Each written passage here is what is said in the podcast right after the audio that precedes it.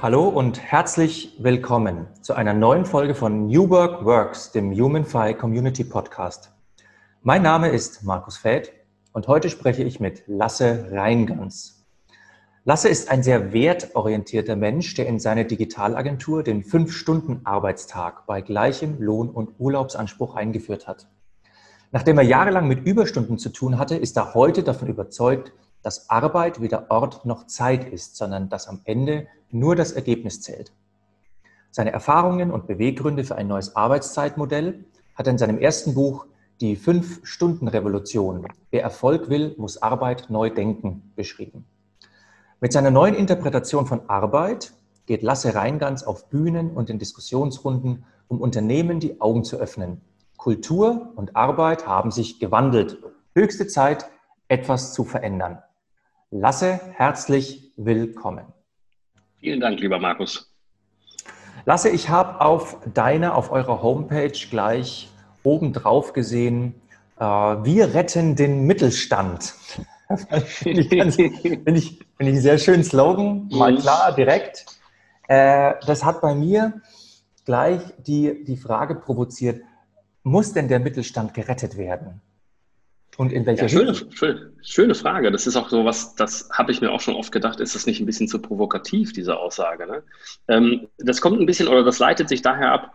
Ich hatte damals 2017 im Sommer meine Anteile an meiner vorhergehenden Agentur verkauft und saß also ohne Arbeit. Das klingt jetzt schlimmer, als es wirklich war, aber ich saß also mit viel ähm, Raum im Kopf und Zeit im sonnigen Garten und habe mich so gefragt, was kommt denn jetzt als nächstes? Was, wie geht meine Reise weiter? Wo möchte ich meine Zeit und meine Kraft so rein investieren? Und dann habe ich mich auch gefragt, was habe ich eigentlich die letzten 10, 20 Jahre so gemacht? Und tatsächlich habe ich festgestellt, dass es mich total erfüllt hat und mir so, ja, eigentlich viel Freude bereitet hat, so mit den Kompetenzen, die ich so habe, mit Talenten und Interessen, einfach die reinzubringen, um Kunden irgendwie Mehrwerte zu liefern. Ne? Also so eine Idee hier oder Pragmatismus digitaler Natur da.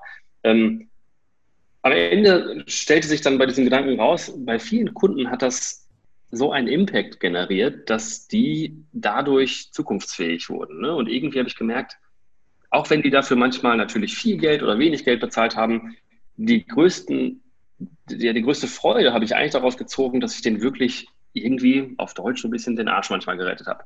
Mhm. Und das ist sowas, ähm, das treibt mich einfach an. Ne? Also mich treibt wirklich an, mit den Kompetenzen, die ich habe, mit, dem, mit den Teams, die ich habe, einen Unterschied zu machen bei Kunden und nicht Arbeit um des Geldverdienens und der Arbeitswillen zu arbeiten, sondern wirklich angetrieben davon, die, die zu retten an Stellen, wo die vielleicht keine Expertise haben. Ne? Also so Digitalisierung in Deutschland hängt ein bisschen hinterher an vielen Bereichen und daher rührt so ein bisschen diese Vision am Ende, wir retten den Mittelstand, weil ich glaube, der war oder ist total gesund in Deutschland. Der hat aber an einigen Stellen ganz großen Nachholbedarf. So, da komme hm. ich eben dann mit meinem Team ähm, dazu und berate die, was Digitalstrategie angeht, was Technologien angeht und was auch, auch Kulturthemen angeht. Ne? Also besonders jetzt mit dem Fünf-Stunden-Tag sind wir da nochmal so ein bisschen anders positioniert natürlich, so eben als Berater rund um Kulturthemen. Was heißt das eigentlich, so Digital Mindset und so weiter und so fort. Genau, aber daher kommt das und äh, deswegen umso schöner, dass du mich direkt darauf ansprichst. nee, ich fand das gut. Also immer kein Rumgeschwurbel, sondern zack, ja, äh, mitten rein. Ähm, was, was ist denn äh, deiner Meinung nach das, das wichtigste Argument auf Seiten von den Mittelständlern, mit denen du zusammensitzt, dass sie zögern lässt, wenn es um Digitalisierung geht? Äh, weil, wie gesagt, die, die Mittelständler, die sind ja oft auch innovativ und die sind ja nicht doof, sondern ne, die haben ja richtig was auf dem Kasten. Äh, trotzdem ist es, wie du richtig sagst, dass viele da zögern, dass viele da ein bisschen hinten dran sind. Ähm, was sind denn da die wichtigsten Gründe dafür, deiner Meinung nach? Also ich glaube, dass erstmal dieses Thema Digitalisierung, das ist so komplex. Also alle Themen, wenn wir uns umgucken, nehmen in der Komplexität einfach enorm zu. Digitalisierung war vielleicht vor 20, 30 Jahren die Einführung einer E-Mail-Adresse. Es gibt immer noch Firmen, die haben genau eine E-Mail-Adresse. Ne? Also das ist ja auch total absurd. Ähm, aber viele Manager oder naja, Geschäftsführer, die glauben, okay, Digitalisierung, Haken dran haben wir durch, ne, weil wir haben jetzt vielleicht Office 365 eingeführt. Mhm. Dass da eigentlich aber auch Digitalisierung noch schon viel früher anfängt, das macht das Thema ein bisschen komplizierter. Nämlich sich die Frage zu stellen, wie verändern sich denn Verhaltensweisen von Kunden, Mitarbeitern, Zusammenarbeit ähm, etc. Und ich glaube, das ist eine Sache, das produziert auch ein bisschen Ängste. Das lässt Leute da respektvoller mit umgehen, als sie vielleicht machen könnten, um einfach mal einen Schritt weiter zu gehen. Und ich glaube, das ist das Hauptthema, dass viele noch einfach verharren. Und zwar da, wo sie vor zehn Jahren mal angefangen haben, nämlich bei der Einführung von E-Mail. Ist mhm. natürlich auch ein Riesenkostenthema. Ne? Also ich glaube, das wird auch in Zukunft noch ein Problem, dass dieses ständige sich auseinandersetzen mit Digitalisierung und mit verändernden Rahmenbedingungen, auch technologischer oder kultureller Art, ähm, das ist einfach viel größer, als die meisten es haben wollen. Und ich glaube, das lässt die zögern, da wirklich einzutauchen. Mhm. Okay. Also am Ende geht es um Mut, ne? Um Mut oder eben Angst, ähm, dass sie auch gar nicht so viel Expertise haben, dass sie gar nicht genau einschätzen können, was es ist. Und das Wort zum Beispiel Digitalstrategie klingt ja riesengroß, ist aber eigentlich ja gar nicht so groß. Ne? Geht einfach um die, um, um die Erfassung vom Status quo und gucken, welche Bereiche werden davon eigentlich irgendwie berührt und mhm. wie können wir da die ersten Schritte machen. Mhm. Gibt es denn in den Themen, die ihr dann bespielt mit, äh, mit Kunden zusammen, spielen dann auch tatsächlich Dinge eine Rolle wie äh, Arbeitszeit, Arbeitsort oder seid ihr wirklich die Hardcore-Jungs, die das Webdesign machen, die, die die IT, das Layer unten drunter legen? Wie muss ich mir das vorstellen? Also als ich die Agentur gestartet habe, oder ich habe ja ein Team, ein bestehendes Team von damals zehn Leuten übernommen, ähm, da war es eher wirklich so, da haben wir die Bereiche bespielt, nämlich erstmal Beratung technologischer Natur, wirklich so Schnittstellen konzipieren, Webportale konzipieren, Online-Shops und Verkaufsstrecken konzipieren. Und das gleiche natürlich noch umsetzen, also Schnittstellen bauen, ne, irgendwelche CRM-Systeme aufsetzen, Payment-Anbieter verknüpfen mit irgendwas anderem, Maschinen miteinander sprechen lassen, Dashboard-Lösungen. Also diese wirklichen IT-Themen, wo man digital Profis braucht. Ähm, natürlich durch die Eigenerfahrung und die Einführung des Fünf-Stunden-Tages kam das natürlich durch den ganzen Pressewirbel ganz schnell, dass Menschen mit uns in Gespräch kamen, um auch mal zu hinterfragen, warum dieser Fünf-Stunden-Tag? Und dann rutschten wir immer mehr in die Beratung rein von, was heißt denn eigentlich Arbeitszeit und was spielt da alles eine Rolle und wie können wir eigentlich effizienter arbeiten?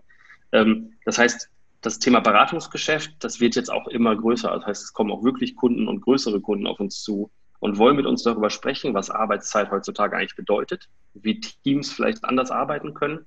Und jetzt haben wir seit, eigentlich seit Anfang der Corona-Pandemie, ich habe sehr frühzeitig unser Büro geräumt und gesagt, mhm. liebe Kollegen, alle nach Hause, hier kein Risiko, ihr könnt egal wo arbeiten. Ähm, wissen wir ja, wie das funktioniert. Wir haben alle Systeme so, dass es völlig egal ist, wo Leute sitzen.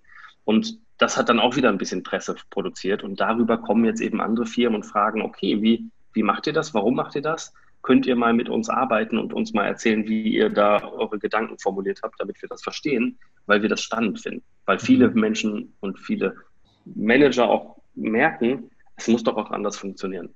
Das mhm. heißt, ja, wir sind auf jeden Fall die Super-Nerds auf der einen Seite, aber ganz viel kulturelle und Beratungsthemen aus eigener Erfahrung und aus meinem persönlichen Antrieb auch, äh, spielen da jetzt auch in unser Tagesgeschäft mit rein. Mhm. mhm. Bist du eigentlich, äh, gut, Corona ist jetzt nicht so der, der, der Brüller, aber bist du eigentlich äh, glücklich über diese Entwicklung, dass die Unternehmen jetzt tatsächlich dahin kommen und sagen, ja, Homeoffice funktioniert ja und so weiter. Lieber Herr Reingans, beraten Sie uns. Äh, denn äh, Siemens schickt jetzt 140.000 Leute ins Homeoffice, Novartis will das jetzt irgendwie für alle Mitarbeiter ermöglichen, etc. Äh, ich frage deswegen, weil die Menschen scheinen im Homeoffice tatsächlich mehr zu arbeiten als im Büro. Und das widerspricht ja ein bisschen so deiner oder eurer Fünf-Stunden-Philosophie. Also ihr habt auf der einen Seite die Möglichkeit zu sagen, jetzt sind die Firmen offen, jetzt haben wir die Chance, hier was zu switchen. Auf der anderen Seite haben wir diese natürliche psychologische Neigung, dass die Menschen anscheinend im Homeoffice mehr arbeiten. Wie, wie geht ihr denn mit, dies, mit dieser Spannung um? Ich finde es erstmal spannend zu sehen, was da passiert. Ähm, was dann aber auch wieder ein Problem darstellt, ist genau das, was du eigentlich beschreibst. Da wird dann irgendwie ein neuer, neuer Regelsatz rausgeworfen, dass eben Präsenzpflicht aufgehoben ist. Mhm. Aber ich glaube, das, wo wirklich Arbeit investiert werden müsste, nämlich bei der, auf der Kulturseite und bei dem Miteinander, da wird gerade was übersprungen, was notwendig ist. Ne, ich glaube nämlich, was du sagst, zeigen ja alle Studien, wenn Leute frei über ihre Urlaubstage verfügen dürfen und auch frei über ihren Arbeitsort und Arbeitszeit, alle Studien zeigen, die überarbeiten sich, die nehmen keinen Urlaub, die mhm. versuchen irgendwem, sich selber oder dem Vorgesetzten zu zeigen, ich bin super einsatzfähig, ich bin immer am Start. Und ich glaube, wir müssen erstmal anfangen, eine Kultur zu erarbeiten und zu entwickeln, wo man A, offen darüber sprechen kann, auch wo der Mensch eben als Ganzer da reinkommen kann und dass das thematisiert wird und dass auch persönliche Themen aufgearbeitet werden, die dazu führen, dass Menschen sich so überarbeiten.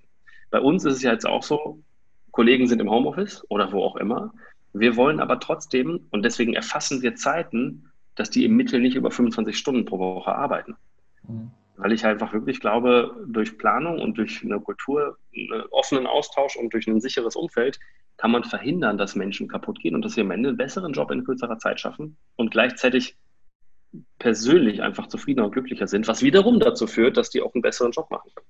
Also ich glaube, ich bin auf der einen Seite zufrieden und glücklich, das zu sehen, dass sich da was bewegt, aber glaube, das ist nur so, naja, das sieht gerade so aus. Ne? Das ist also das natürlich machen die auch ganz viele Unternehmen machen das, glaube ich, auch aus PR-Gründen.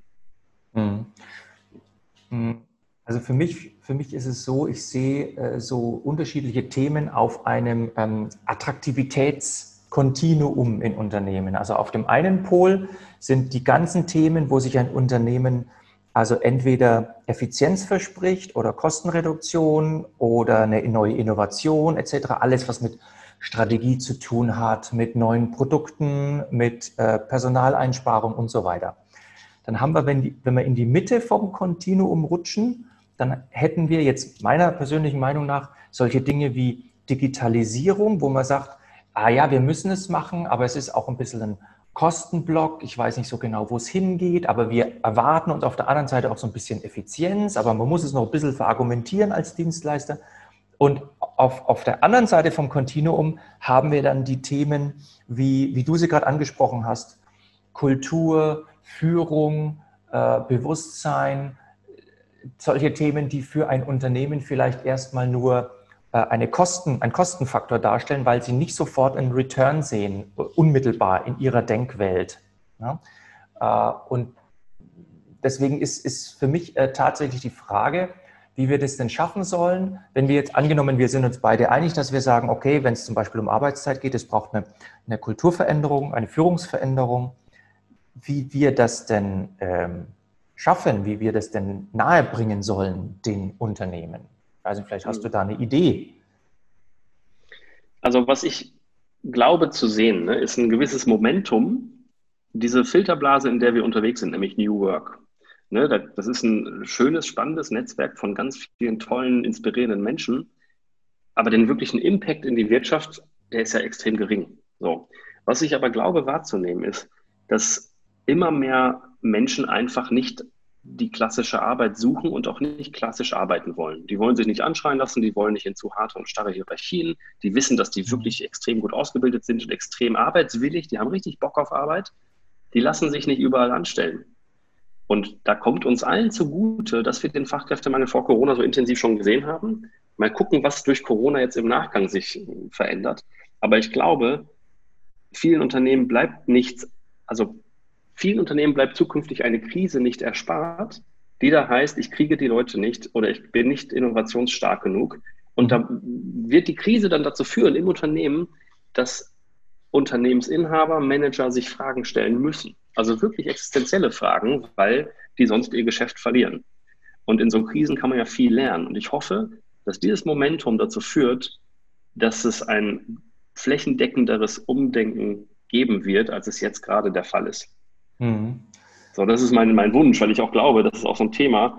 Bei dem Fünf-Stunden-Tag kommen viele auf uns zu und sind erstmal sehr negativ und konfrontativ uns gegenüber und sagen, was macht ihr da? Ihr weckt Begehrlichkeiten und das, dann nimmt mir jemand dann den Kuchen vom, vom Teller so.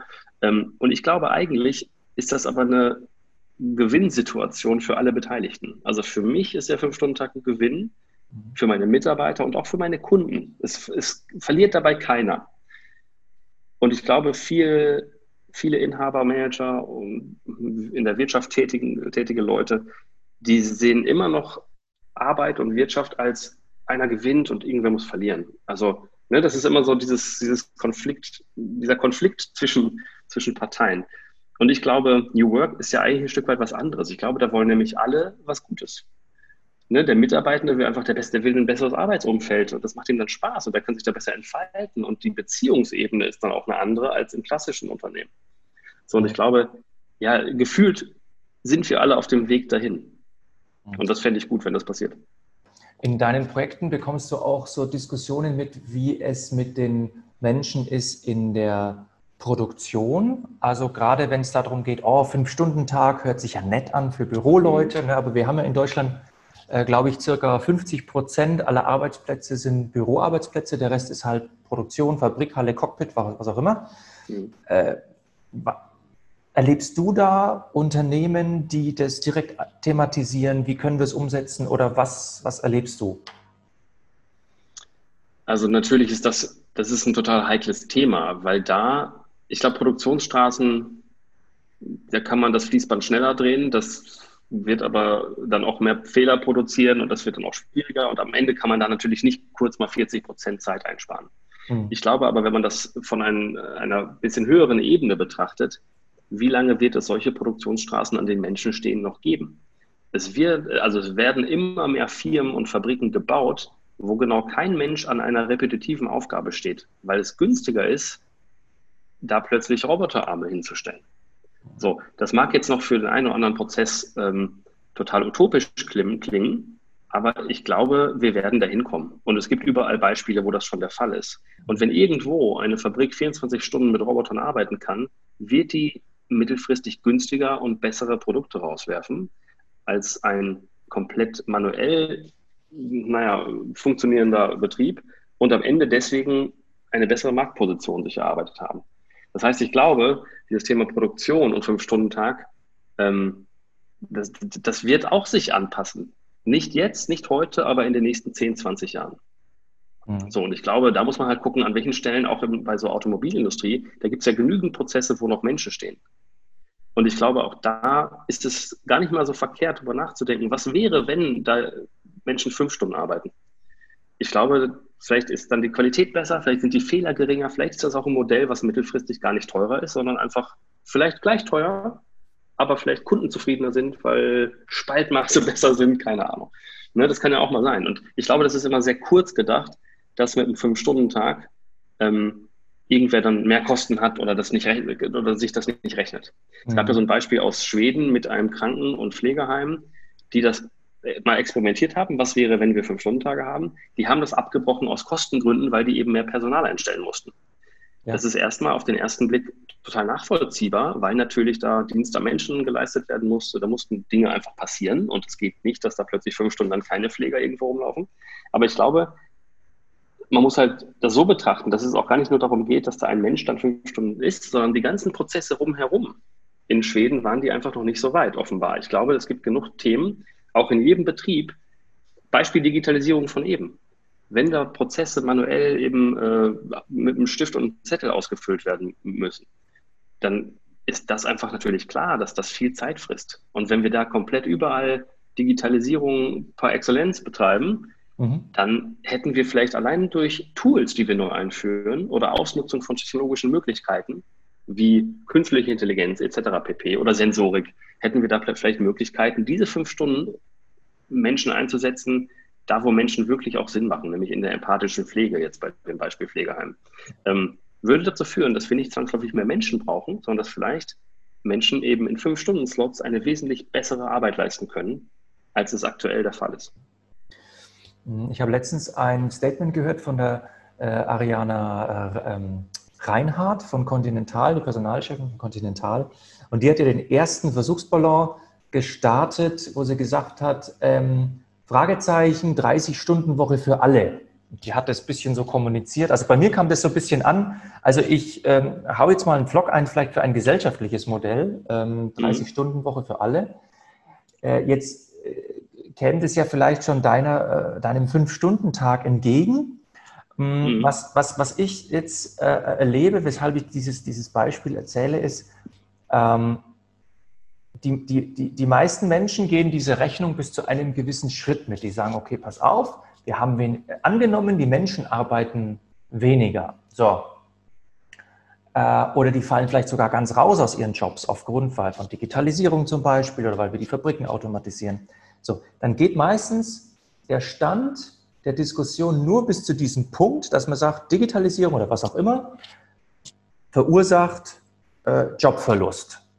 So, und für mich ist die Frage, wie kanalisieren wir dann diese Menschen, die dann in andere gleichwertige oder vielleicht sogar höherwertige Jobs wechseln sollen? Wie, wie schaffen wir das? Also das ist die Frage eins, die mich umtreibt, zu der du vielleicht eine Meinung hast. Ähm, und, und die Frage zwei, die mich auch umtreibt, die du, zu der du vielleicht auch eine Meinung hast, wie lange würde denn so gesellschaftlich so ein, so ein Übergangszeitraum denn dauern, bis wir so eine neue Gesellschaft vielleicht irgendwie zusammen aufgebaut haben? Hm. Also erstmal glaube ich, was wir eben hatten, es wird alles, es ist alles extrem komplex und die Zusammenhänge sind total schwer greifbar. Ne? Ich glaube, wenn wir jetzt ganz viele Jobs durch Digitalisierung verlieren, und diese Angst ist nicht, nicht neu, die gab es auch zu Zeiten ja. der Industrialisierung damals, ne, dass plötzlich irgendwie ähm, Strom erzeugt wurde und Leute hatten Angst und dies und jenes kam als Innovation und Leute hatten Angst. Ich glaube, am Ende wird es Menschen geben, die werden dann beruflich auf der Strecke bleiben. Es wird also Berufe, es werden Berufe nicht mehr da sein und eventuell die, die in diesen Berufen aktuell arbeiten, werden auch schwer vermittelbar in andere Berufe sein. Das heißt, es ist, glaube ich, ein großes gesellschaftliches Problem und auf, aufgrund dessen, aufgrund dieser Tatsache bin ich totaler Fan vom Grundeinkommen. Einfach weil ich glaube, wir haben als Gesellschaft auch die Verpflichtung, für schwächere Mitglieder der Gesellschaft eben aufzukommen. Also wir, wir können uns das leisten. Wir sind ein stinkreiches Land. Und wenn man das mal durchkalkuliert, was auch wenige machen, ich habe es auch nicht gemacht, ich habe nur Berichte und Zeitungsartikel darüber gelesen, es gibt dann auch beim Grundeinkommen Möglichkeiten, dass das gar keine Haushaltsmehrbelastung ist, weil andere Bereiche dann wegfallen. Ne? 400.000 Menschen in der Arbeitsagentur vielleicht, die als Beamte da arbeiten. Also es gibt einfach viele, viele Faktoren und ich glaube, es ist einfach total schwer, das komplett zu durchdenken und zu überblicken, weswegen dann ganz schnell gesagt wird, nee, das geht nicht, weil. So, da sind wir in mhm. Deutschland ja auch ganz stark, dass wir es erstmal wegargumentieren. Deswegen weiß ich auch nicht zu deiner zweiten Frage, wie lange wird sowas dauern? Ich glaube, das ist ja ein fließender Prozess und der hat auch gar kein Ende und gar keinen Anfang. Ne? Also das ist so, wir sind ja schon mittendrin. Ne? Wir sind mittendrin im Wandel. Es verändern sich ständig Dinge und es kommen neue Jobs hinzu und alte fallen weg. Und ich glaube, ähm, deswegen muss es nicht mal sein, dass es so ein Teil der Tränen gibt unbedingt in diesem Prozess, weil einfach so viele verschiedene Bereiche des Lebens und der Arbeitswelt davon betroffen sind, dass es vielleicht gar nicht sichtbar wird, an welchen Stellen welcher Grund, äh, welche Symptome ausgelöst hat. Mhm. Ja. Okay. Und ich glaube aber auch übrigens, wir kommen gar nicht drum herum. Also es wird ja eh stattfinden. Ne? Also es findet es, es gibt ja diesen Spruch, alles, was digitalisiert werden kann, wird digitalisiert. Es wird passieren. Ne? Auch wenn man bestimmte Dinge total doof findet, es wird passieren. Mhm. Mm, Stichwort äh, Grundeinkommen. Ähm, gibt es für dich beim Szenario Grundeinkommen etwas, was derjenige, der dieses Grundeinkommen bekommt, als Gegenleistung abliefern muss? Denn meine persönliche Sicht ist, ich bin gegen ein bedingungsloses Grundeinkommen, mhm. aber ich könnte mir vorstellen, so etwas wie ein solidarisches Grundeinkommen, äh, wo derjenige, der das bekommt, in irgendeiner Form durch, was weiß ich, wie man das nennt, äh, Gemeindedienst, Ehrenamt, Familienarbeit, irgendwas, der Gesellschaft etwas zurückgibt. Weil das ist etwas, was mir in dem bedingungslosen Grundeinkommen bis jetzt fehlt. Also wir betrachten das Finanzielle, würde es sich rechnen, würde es sich nicht, würde sich der Einzelne entfalten können durch diese finanzielle Sicherheit oder nicht. Aber mir fehlt immer der solidarische Gedanke, äh, was kann der Einzelne, der so beschenkt wird, im Grunde der Gesellschaft zurückgeben. Äh, was ist denn äh, dazu deine Meinung? Bräuchte es so einen solidarischen Gegenaspekt oder reicht es der Gesellschaft, wenn auf einmal ganz viele Menschen sich entfalten, etc.? Ja, spannende Frage. Also ich glaube erstmal grundsätzlich daran, dass, dass Menschen ja gestalten wollen. Ne? Also ich glaube nicht, dass diese Angst, Menschen kriegen Grundeinkommen und bleiben dann auf dem Sofa hängen und äh, betrinken sich den ganzen Tag und spielen Playstation. Ich glaube, die ist komplett unbegründet. Also es wird mhm. natürlich, wie überall und auch wie in jeder Firma Festangestellte, es gibt immer einen Prozentsatz, die einfach keinen Bock haben. So. Das kann phasenweise sein, das kann bei manchen auch irgendwie in welchen Gründen auch immer liegen. Aber das ist, das ist, glaube ich, ein überschaubarer und wahrscheinlich relativ statischer und gleicher Prozentsatz. Ich mhm. glaube, ähm, deswegen bedingungslos Grundeinkommen wird nicht dazu führen, dass plötzlich alle faul rumliegen und nichts tun, weil Menschen wollen in Gestaltung kommen. Und dieses Grundeinkommen führt dann ja auch dazu, dass die eine andere Grundsicherheit haben und diese Sicherheit auch, naja, Kreativität auslöst. Ne? Also Studien sagen ja auch, wenn du in so einem Angstmodus bist, dann hast du 40 Prozent weniger Kapazität im Kopf für kreative Auswüchse und Interaktion miteinander und so weiter. Das heißt, da hast du erstmal eine Grundsicherheit und kannst besser performen. Zu, deinem, zu der Frage habe ich mir noch nie so konkret Gedanken zu gemacht. Ich finde das aber spannend. Aber dann hast du gleich wieder Verpflichtungen mit, die dich dann auch einschränken. Ich weiß es nicht. Vielleicht, also was ich erlebe, was ich erlebt habe bei uns und dem Fünf-Stunden-Tag, dann wurde, wurde ja für die, für die Kollegen ganz viel Zeit frei. Und viele haben dann plötzlich irgendwelche ehrenamtlichen Tätigkeiten übernommen oder Care-Arbeiten ne, bei irgendwelchen Eltern oder Nachbarn und keine Ahnung was. Abseits von persönlicher Weiterentwicklung durch, ich nehme wieder alte, verloren gegangene Hobbys ähm, auf und so weiter. Das heißt, auch das könnte einfach ein Nebeneffekt sein, ohne dass es zur Verpflichtung werden müsste. Mhm. Aber das sind alles so, das, wer bin ich, das äh, wissen zu können. Ne? Also ich glaube auch, das sind so Sachen, es wird, glaube ich, bei vielen dann dazu führen, dass die vielleicht in der Kirche Ehrenämter übernehmen, im Sozialdienst und Gemeindedienst und so weiter, äh, bei anderen halt gar nicht. Dafür machen die anderen vielleicht andere Dinge. Ich weiß es nicht. Aber ähm, ja, ich glaube, das sind so, man, man kann es ja nur testen und Erfahrungen sammeln. Mhm. Und diese Tests und die Erfahrungen, die werden halt nirgendwo gesammelt, weil ganz viel in Deutschland vor allem im Keim erstickt wird, weil irgendwer ganz laut Nein schreit, das geht nicht, weil. Und es gibt immer tausend Gründe, warum Dinge nicht funktionieren sollen. Ne? Aber am Ende ist man dann doch verwundert, wenn dann doch mal was funktioniert. Mhm. Du bist ja neben deiner äh, Eigenschaft als äh, Inhaber der, der, der Digital Enablers äh, auch noch auf Bühnen unterwegs und hältst Vorträge. Ne? Bist du da eigentlich auch an Schulen und an Universitäten? Denn was mir gerade einfällt, gerade beim Thema äh, Grundeinkommen, die ketzerische Frage, sogar wenn das technisch alles funktionieren würde, könnten wir dieses Modell fahren mit den Köpfen, die jetzt 20 Jahre, 25 Jahre, 30 Jahre sind und älter, mit diesem alten Mindset, wo also praktisch nicht, du Zahlen und Leistung und so weiter gegeneinander verrechnet, äh, oder müssten wir die Gesellschaft erstmal zehn Jahre darauf vorbereiten, indem wir diesen Gedanken ins Bildungssystem einsickern lassen, bevor wir das versuchen, operativ umzusetzen? Du stellst spannende Fragen, Markus. Also ich glaube, dieses wenn erstmal dies, dann jenes, das ist immer sehr schwierig. Ne? Also weil dann, dann, das dauert dann einfach viel zu lange und ich glaube, die Zeit können wir gar nicht unbedingt investieren. Ich glaube, das Bildungssystem ist äh, nicht in einem guten Zustand, um das mal ganz, ganz positiv zu formulieren, weil der Gedanke des Bildungssystems damals, wie es konzipiert wurde, in, das preußische Bildungssystem, das hatte ja zum Ziel, den folgsamen Bürger aus der Schule herauszulassen, der dann immer schön folgsam Ja und Nein sagt. Die Querdenker haben ein Problem. Ne? Ich. Kenn, ich kann mich an meine Schullaufbahn erinnern. Das hat, war alles toll. Ich bin auch niemandem böse, aber ich hatte, glaube ich, ein paar hm, wildere Gedanken als manch anderer.